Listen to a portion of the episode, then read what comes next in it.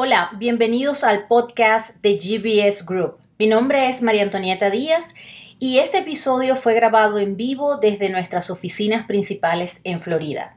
Espero lo disfrutes y compartas con tu familia, amigos y conocidos. No olvides seguir la pista del contenido que cada semana publicamos a través de nuestras redes sociales y página web. Buenas tardes, eh, mi nombre es Jorge Fernández formo parte de GBS Group. Em, gracias por asistir a nuestro, a nuestro webinar el día de hoy. Vamos a estar conversando un poco sobre seguridad cibernética para pequeños eh, negocios y empresarios.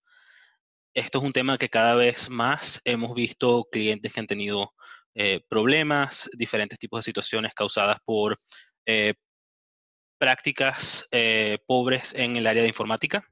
Y aunque nuestro enfoque em, de esto es informar para que ustedes em, puedan tomar algunas precauciones inmediatas y algunas cosas que pueden eh, planificar con su asesor tecnológico, pero que estén informados de una forma de que em, tengan cosas que preguntarle a su asesor de, informática. Este, muchas de estas cosas son cosas que inicialmente parecen más complicadas de lo que deben ser, pero la realidad es que hay muchas cosas simples que se pueden hacer para mitigar cualquier problema. Em, durante el webinar, si tienen alguna pregunta, eh, pueden hacerla en el botón en la página, en la parte inferior de su pantalla que dice Q&A, preguntas y respuestas, em, y las estaremos respondiendo durante el seminario. 16% de solo el 16% de las empresas eh, tienen mucha confianza en su seguridad cibernética. Estamos hablando de que hay un 84% de empresas que no tienen confianza en su seguridad cibernética. Em, esto trae consecuencias no solamente para ellos individualmente, sino para las personas alrededor que hacen negocios con esas personas. Este, la seguridad cibernética termina funcionando mucho como funcionan las vacunas, que se vacunan todos los que pueden para minimizar el chance de que otros sean infectados. Y, esto trae consecuencias a largo plazo de no planificar adecuadamente. En el estudio que, mm, utilizamos para, eh, para, como fuente de información que está hecho por una aseguradora de, mm, negocios, eh, eh, aseguradora general de negocios, que se llama Hiscox, em, el costo promedio para pequeñas y medianas empresas estimaron que por incidente cibernético podían gastar más de 34 mil dólares en los siguientes 12 meses después de un incidente. Esto puede ir entre eh, dinero que se haya perdido físicamente este, por causa del, incidente em, o la pérdida de posibles clientes, eh, términos con proveedores, etcétera, que pueden causar em, que como, como efecto secundario de cualquier tipo de incidente. Hoy estaremos hablando sobre diferentes tipos de crimen cibernético, cómo protegerse contra este tipo de crimen, cómo minimizar el impacto del ataque y, si somos algún, eh, víctimas de, algún tipo de crimen cibernético, qué hacer después de eso para minimizar un poco las pérdidas que se puedan tener.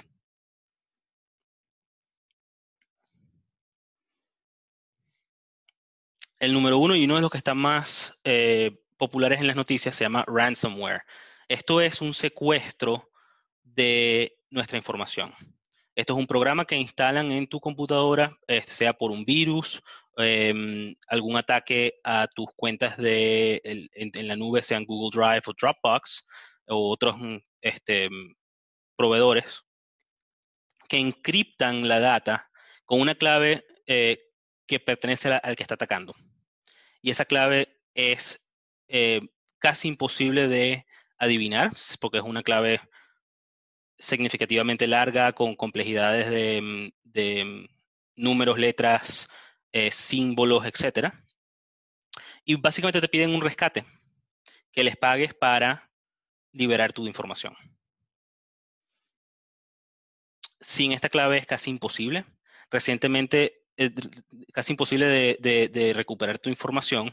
Em, recientemente, en las, últimas semanas, hubo un ataque en la ciudad de Riviera Beach, que está justo encima de West Palm Beach, cerca de la mayoría de nuestros clientes y de nuestra oficina en Florida. Y la ciudad de, Riviera Beach le terminó pagando 600 mil dólares a los atacadores para liberar y rescatar su información. Entonces, estos son temas de que la prevención de respaldos, cuentas eh, claves adecuadas y otras cosas pueden haber mitigado este problema. Y, muchas veces, solamente porque cosas parecen más costosas en el corto plazo, termina siendo más costosas en el largo plazo. Eh, otro ataque significante que hubo que todavía están intentando recuperar es em, el ataque en em, la ciudad de Baltimore. La ciudad de Baltimore em, tuvo un ataque de ransomware que le estaban pidiendo en el momento alrededor de 76 mil dólares en rescate y decidieron no pagarlo. Y la, la, pérdida de información, pérdida en eh, oportunidad de trabajo le ha costado a la ciudad, o le, estiman que le va a costar a la ciudad más de 10 millones de dólares. Em, entonces, bueno, estas son cosas que, como mencionaba, dependiendo del tamaño de la organización, cada una este, tiene diferentes escalas y, los problemas causados pues, son diferentes, pero puede ser significante y no solamente los, eh, grandes son atacados por esto. Este, uno no cree que uno no tiene información valiosa a veces, em, pero no significa que no puede ser una persona quien este, busquen atacar con este tipo de, em, de ataques. Phishing. Phishing es uno que se oye bastante también.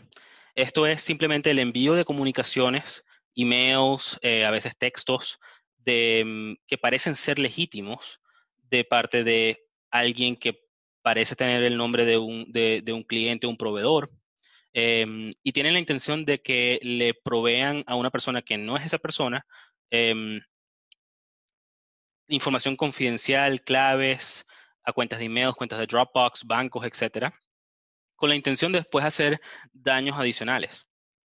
Un ataque de phishing, por ejemplo, también puede causar una infección de ransomware. Entonces, muchas de estas cosas son me protejo contra uno, pero también estoy en el mismo tiempo protegiéndome contra otros tipos basados en que me quitaron la clave, ahora me pueden poner el ransomware en, el, en la computadora o en el servidor de, de, Google. Estos emails pueden ser sofisticados y utilizar información privada previamente obtenida en otros ataques. Hemos visto casos en el que em, un intento de phishing logró que alguien agarre una clave a una cuenta de correo eh, y por prácticas incorrectas de seguridad, de repente la persona no tenía otros medios de seguridad puestos en su correo y el atacador se sentó y miró los correos por meses. Y un día hubo un correo de, una transferencia de dinero significante en el cual el atacador escribió un correo desde el correo de esta persona diciéndole al proveedor, al cliente en este caso, me cambiaron la cuenta, esta es la cuenta nueva a la cual vas a hacer una transferencia. Y esa persona perdió em, mucho dinero, este, todo lo que era el, cliente, lo que estaba pagando en ese cliente, ese cliente en ese momento. Este, entonces no es solamente el que me quiten la clave, es que pueden hacer después de que tienen mi clave. Pero vamos a estar claros, mi clave de cuenta de, de, de mi email les puede dar acceso a alguien a, las cuentas bancarias si las cuentas bancarias no están adecuadamente seguras. Porque yo tengo el botón de me olvidé la clave, me van a enviar un email de confirmación y con el email puedo responder las preguntas de seguridad si, si, es, si, tengo la información a mano.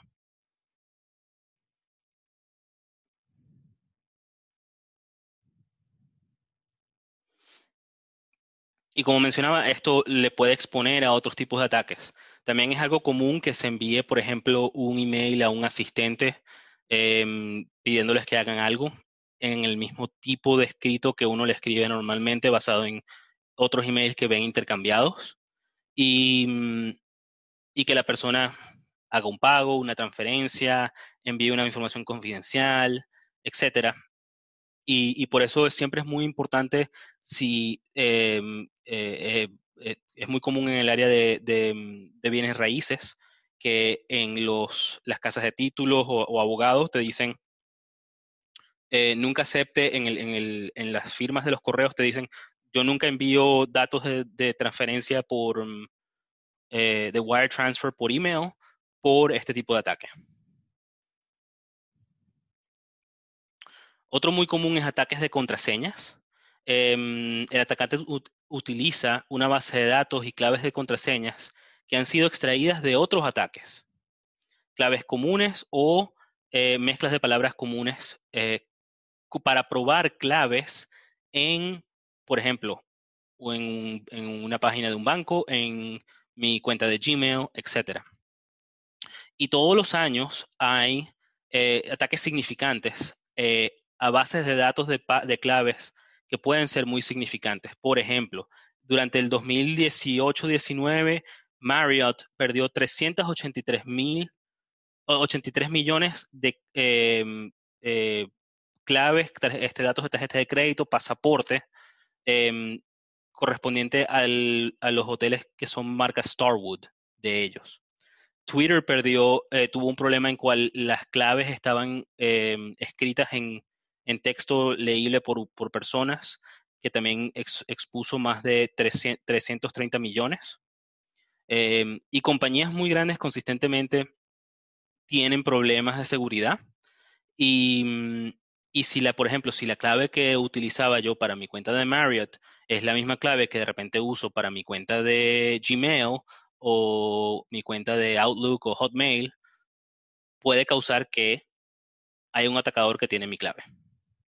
Entonces esto no es solamente que a ti te quitan la clave, sino que a alguien quien tú le diste la clave, este, que pensabas que era seguro, em, tenga un ataque por las miles de razones que puede haber un tipo de ataque de esta forma. Y, aquí hay compañías pequeñas, grandes, medianas, este, de todo tipo que realmente em, pueden tener problemas y han tenido problemas en el pasado.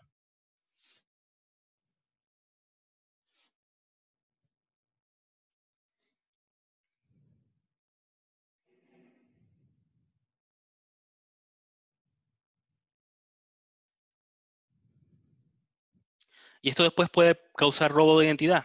El clonear una tarjeta de crédito o débito es algo muy común, que tan, tan, común que hoy los bancos básicamente ni les importa. Este, simplemente te envían una tarjeta nueva y te toca a ti el fastidio de actualizar este, los cargos automáticos y todo eso. Eh, cosas un poco más sofisticadas son el, fraude, de transferencias o cheques. Eh, como mencionaba, el fraude de transferencias cada vez es más común eh, y siempre deben tomar este, precauciones en el momento de, hacer una transferencia em, a un proveedor o a un cliente, de asegurarse de que no solamente reciben la información eh, de alguna forma escrita em, de parte de a dónde enviar la transferencia, pero que después la confirman, sea en persona o por teléfono, con, alguien de, que estén seguros que pertenece a la organización y que, y que em, tenga eh, tenga acceso a esa información de, a dónde hacer las transferencias. Em, y, la otra con esto es solicitudes de, información a, personas conocidas. Eh, en este caso, por ejemplo, si me, si me quitan a mí mi clave y alguien está teniendo acceso a mi cuenta de email, eh, le pueden solicitar a alguien que trabaja este, conmigo o algún proveedor o algún cliente información personal que posible, si realmente fuera yo, la persona me respondiera, pero la persona de repente no se da cuenta. Este, entonces, ese tipo de cosas todas son muy, este, hay que tenerle mucho cuidado este, para no tener ningún tipo de problema desde el punto de vista de robo de identidad. Em, protegerse puede ser muy fácil. Número uno, utilice plataformas que tengan una buena reputación en seguridad. Em, em, las más grandes tienden a ser eh, Microsoft, Google, Apple. Eh, las tres tienen muy buenas mm, reputaciones en general. No es que sean perfectas, eh, pero definitivamente son las que tienen las mm, experiencias más amplias para asegurarse que están protegiendo la información individual. También hoy en día la mayoría de ellas están muy pendientes de asegurarse de que le están también dando acceso em, normalmente incluido en los paquetes más básicos de sus servicios, em, opciones para asegurarse que tengan em, seguridad adecuada para hoy en día. Utilice claves difíciles de recordar y no las escriba. Esto es algo que, es muy común de que yo voy a poner la clave, pero me la voy a escribir en, un, en, una libreta que tengo en el escritorio. Es tan fácil entrar a, esas cuentas como encontrar esa libreta. La otra parte es que si la clave es fácil de acordarse, lo más probable es que ya sea fácil de, em, de, de adivinarla o que sea común entre de repente otras personas o sea alguna mezcla de información personal que posiblemente sea fácil de saber o, encontrar. Em, entonces, la, recomendación ahí es utilice manejadores de, em, claves. Eh, iCloud en su teléfono, en su iPhone, Google eh, y hay este, proveedores terceros eh, como OnePassword que em, se encargan de manejar las claves por usted. Entonces, usted solamente se acuerda de una, dos o tres claves en las cuales puede tener mayor seguridad. Entonces, por ejemplo, a su banco, a em, su cuenta de Dropbox, em, hasta sus cuentas de cosas simples como Netflix o otro tipo de, proveedor, este, em, de otro, otro, tipo de proveedores en, Internet, les entrega una clave que es una serie de letras, palabras que no se van a acordar nunca el sistema iCloud, Google o OnePassword o cualquiera uno este, de, estos otros se encargan de salvar eso para esa página web y cuando usted entre a su navegador, usted hace clic en que quiere utilizar esa clave en ese, mm, en ese, en ese sitio. La gran ventaja de esto es que si esa clave que está guardada en mi Google para, no sé, American Airlines, este, que compro pasajes para, para viajar, va a ser diferente que todas mis otras claves. Entonces, si, si, atacan a American Airlines y American Airlines este, mm, divulgó mi, clave, no me importa porque solamente posiblemente perdí la información de American Airlines, no me afecta ninguna de mis otras claves, de, mis, otros, mis otros perfiles en otros sitios. Cuando sea posible, utilice eh, Em, los botones de Sign In With. De esta forma no, se tienen que, no tienen que crear una clave adicional para estos otros servicios. Y también los ayuda a, no tienen que escribir una clave adicional. Entonces, si yo quiero usar em, un servicio de, por ejemplo, eh, yo tengo QuickBooks Online. QuickBooks Online te obliga a crear una clave con ellos, pero también te permiten utilizar Sign In with Google. Y con el Sign In with Google me puedo, por la mayoría de las veces, olvidarme de la clave de eh, QuickBooks Online. Hay ciertos casos que te la van a pedir, pero mm, nos facilita de que tenemos que acordarnos de menos claves em, y podemos asegurarnos que la una las claves que sí usamos estén seguras. El otro punto con esto es Two-Factor Authentication y ahorita vamos a hablar eh, bastante sobre eso, que es una de las mejores formas de mitigar este, los problemas em, de robo de identidad o acceso inadecuado a cuentas, sea bancarias, sea de email, sea de otro tipo. Y este es el común texto que me llega al celular. Em, y ahorita vamos a hablar más sobre eso. Y la otra parte súper importante es respalde todo lo que sea de importancia. Todos sus emails, este, todas sus cuentas deben estar respaldadas y también vamos a entrar ahorita en detalles de por qué ni siquiera estando en la nube es suficientemente seguro de que ya yo tengo mi información respaldada. Two-Factor Authentication. El factor, el factor número uno es lo más común que se hace y son cosas que uno sabe, sea mi clave, mi usuario, mis preguntas de seguridad, eh, a veces en algunos casos es los últimos cuatro de una tarjeta de crédito, cosas así que te preguntan que uno sabe, que uno tiene la información para poder ingresar.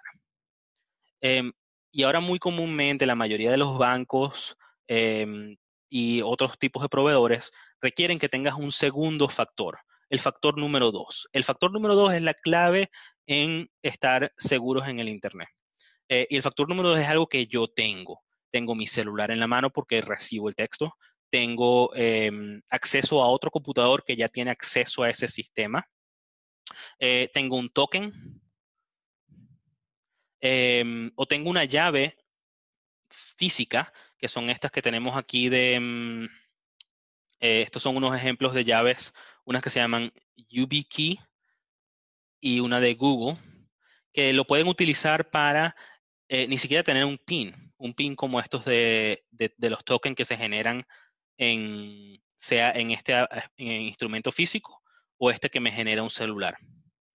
Em, entonces, estas son formas adecuadas de asegurarse de que si encontraron mi usuario, me encontraron mi clave, me encontraron mis, mis, preguntas de seguridad, pero no tienen mi celular o no tienen mi token, de todas formas no pueden entrar. Este, mm, entre todas estas opciones, el segundo factor, este, los mejores que existen son estas llaves. Em, esos son los más seguros. Ahora, no todas las plataformas soportan esto. Em, la segunda más segura son este tipo de tokens en el teléfono o este tipo de tokens físicos em, que, se, que generan un código. Y la tercera más segura, y, es por un tema de también confianza con el proveedor de celular, es el tema de los textos al celular. Eh, estos son, es mejor que no tener nada, definitivamente, eh, pero hay un problema. Em, no es tan difícil llegar a la tienda de Verizon o la tienda del T-Mobile em, y posiblemente hacerse pasar por uno para pedir una SIM card con tu teléfono para recibir los textos. Y si hay casos de eh, que se sabe que eso ha pasado, para obtener em, los códigos de seguridad de texto de un tercero para después eh, hacer otro tipo de, em, eh, sea phishing o sea otro tipo de, ataques de robo de identidad.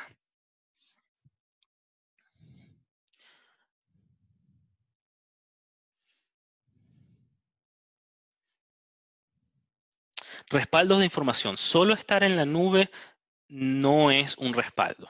Si yo tengo toda mi información en Dropbox, tengo toda mi información en, Google Drive, em, ellos internamente hacen respaldos de la información en caso de que ellos tengan una falla en sus sistemas em, para poder rehabilitar y no perder la información.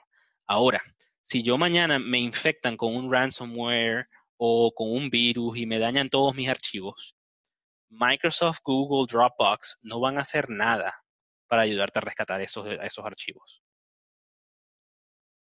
Es algo muy importante de tomar en cuenta. Entonces, aunque yo tenga mi información en Google Drive o en Dropbox, yo tengo que tener un respaldo de lo que tengo en Google Drive o Dropbox. Especialmente si es algo valioso que no quiero perder. Em, igual que yo tengo un respaldo de las cosas que tengo en mi computadora, me aseguro que cualquier cosa que sea importante esté inmediatamente sincronizada a mi Google Drive. También después tengo un backup de mi Google Drive a otro proveedor, un tercer, un tercer proveedor. Este, mm, y, y no solamente eso, vamos a estar claros, computadoras se dañan, se nos caen, les cae el café, eh, cosas más catastróficas como un incendio, eh, les dejé la computadora en el carro y me rompieron el vidrio y me lo robaron. Eh, todo eso se ve de forma consistente, solamente porque no nos haya pasado previamente. no es, una, no es una, un estándar que debemos seguir porque hay que este, asumir que lo peor va a pasar y, prepararse para eso.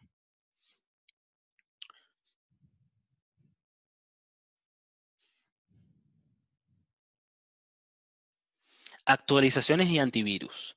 Eh, la mayoría de las, mm, de mm, las versiones actualizadas de Windows, macOS, iOS y, Android, que son los que, las plataformas de nuestros celulares, este, mm, nos mantienen seguros este, contraataques que van ellos descubriendo em, y tienen sus propias em, eh, antivirus instalados automáticamente. No necesariamente son el mejor y es posible que sea necesario que tengan uno más allá em, que cubra más opciones, sea este, algún proveedor tercero, pero es muy, muy importante que las cosas fáciles se hagan desde el punto de vista de mantenerse actualizado en sus versiones de Windows eh, espero que hoy todo el mundo esté ya hoy en día en Windows 10 y todavía no estemos en Windows 7, eh, con las versiones actualizadas, versiones 18.09 o, 19.03, y que estemos en macOS Mojave 10.14 Em, porque la mayoría de estas, actualizaciones, en la mayoría de los casos, son gratis. No, no hay razón excepto no he querido reiniciar la máquina, eh, no he querido esperar los 20, 35 minutos que se toma en, hacerlo. Esto es algo que se puede dejar corriendo en la noche. Hoy en día casi ninguno te da ningún problema con programas que tengas instalados. Em, y mm, entonces, esto es algo que hoy en día debemos estar todos actualizados. Si no estamos en la versión, eh, si estamos en una versión vieja, actualice ya. En las versiones las van sacando y no solamente hacen mejoras, sean interfaces, en sistemas, etcétera, pero hacen mejoras de seguridad que pueden ser claves para prevenir un ataque de, mm, diferentes tipos. Windows 7 eh, dejará de recibir, eh, recibirá actualizaciones hasta enero 2014, enero 14 2020. Significa que quedan pocos meses de, em, de actualizaciones de seguridad, que son las únicas que está recibiendo en este momento el Windows 7. Em, el pasar a Windows 10 en algunas, en algunas circunstancias es gratis, en algunas otras circunstancias van a tener que em, eh, pagar la, la, licencia de actualización si quieren actualizar su computadora actual o comprar una computadora nueva si, si eso es lo que deciden pero el mantenerse en sistemas viejos es un punto grave desde el punto de vista de eh, seguridad informática. Algo que no he tocado con esto, eh, no lo incluí en las láminas, eh, pero lo mencioné anteriormente, fue el utilizar los utilizar proveedores y plataformas que tengan una buena reputación de seguridad. Em, lo menciono aquí. Em, de, las plataformas que mm, eh, recomendamos siempre, eh, especialmente con el tema de correos, porque el tema, este, por nuestros correos pasa tanta información y pasa tanta, em, eh, tanto, tantas cosas de nuestras vidas pasan dentro de, correos. Es muy importante que especialmente si están en negocios, tengan correos profesionales. No utilicen el Gmail, no utilicen el Outlook.com, no utilicen el Hotmail, porque hay muchas cosas que pueden pasar con esos y no tienen un nivel de seguridad adecuado para, em, para negocios. Siempre recomendamos que busquen este, los planes de, si, si, les, si les gusta Microsoft, eh, tengan el Microsoft este, para negocios que incluya sus actualizaciones de los software de ellos, pero también incluyan los servicios de correos, que son el Exchange, o si les gusta utilizar Gmail y quieren quedarse con lo, con lo básico de ellos, este, empiezan muy baratos, 5 o 6 dólares, este, pueden ahorrarles muchos dolores de cabeza. Y mm, esto puede, em, va, mucho más allá que solamente ahorrarles dolores de cabeza a ustedes, pero también le puedo ahorrar dolores de cabeza a sus proveedores o sus clientes. Si yo tengo un correo que es, y yo me llamo Jorge y eh, tengo un, email que se llama jorgefernandez.gmail.com y mañana alguien buscando em, robarme la identidad dice, yo voy a crear jorgefernandez1.gmail.com y le voy a enviar a los proveedores de Jorge porque encontré una forma de, identificar a gente, em, emails con ese email. Es posible que tus proveedores se den cuenta que ese no es tu email. Hay unos sistemas hoy en día en Gmail que eh, van a prevenir eso. Pero es una forma muy fácil de em, buscar levantar información, em, porque va a decir Jorge Fernández, Gmail, la única diferencia es un 1 o un guion o algo por el estilo que pueden ser utilizados para un ataque. Entonces, siempre tener un dominio, una página web con su arroba, por ejemplo, en el caso de nosotros, arroba gbsgroup.net, y todos nuestros correos de todo nuestro personal salen de, de esas cuentas para asegurarnos de que las cosas se mantengan en una plataforma segura y constante. Este, mm,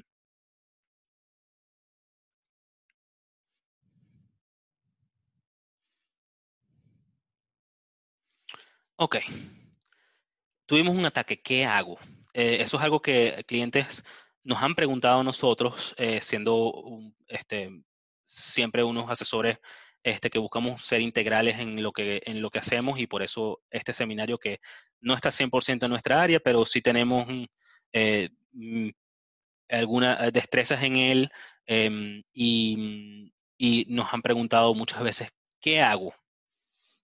Número uno, cambia sus claves. Cambia las claves de todo lo que tenga claves similares, todo lo que use el email al que te, hackearon, etc. Eh, pueden tomar las, precauciones adicionales de empezar a utilizar un, manejador de claves como estábamos conversando.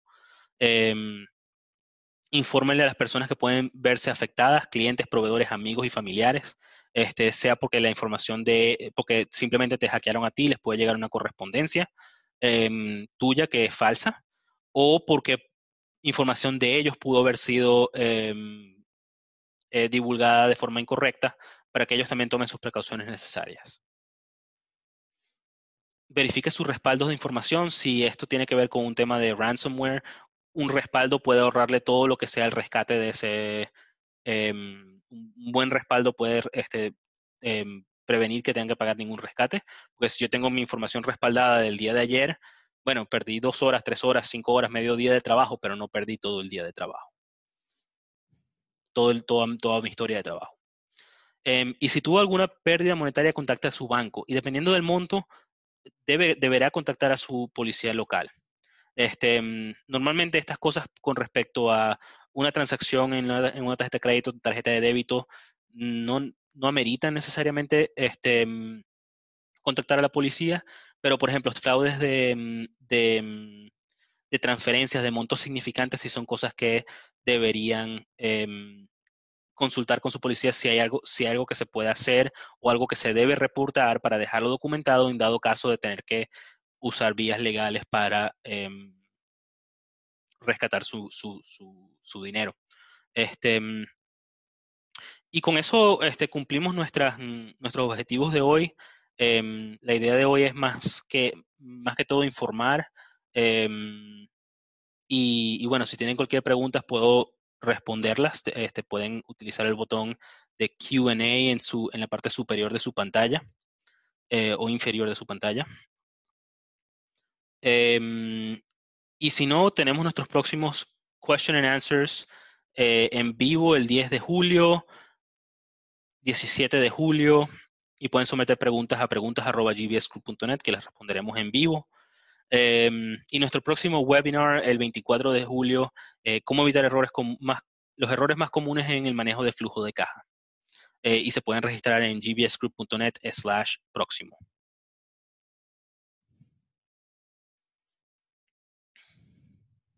Bueno, si no tienen más si no tienen preguntas, este, mm, nos pueden seguir, simplemente gracias por asistir a nuestro seminario. Eh, y bueno, nos pueden seguir en em, nuestras redes sociales y este video estará también actualizado en nuestro canal de YouTube en las próximas 24 o 48 horas. Em, y muchas gracias por estar con nosotros.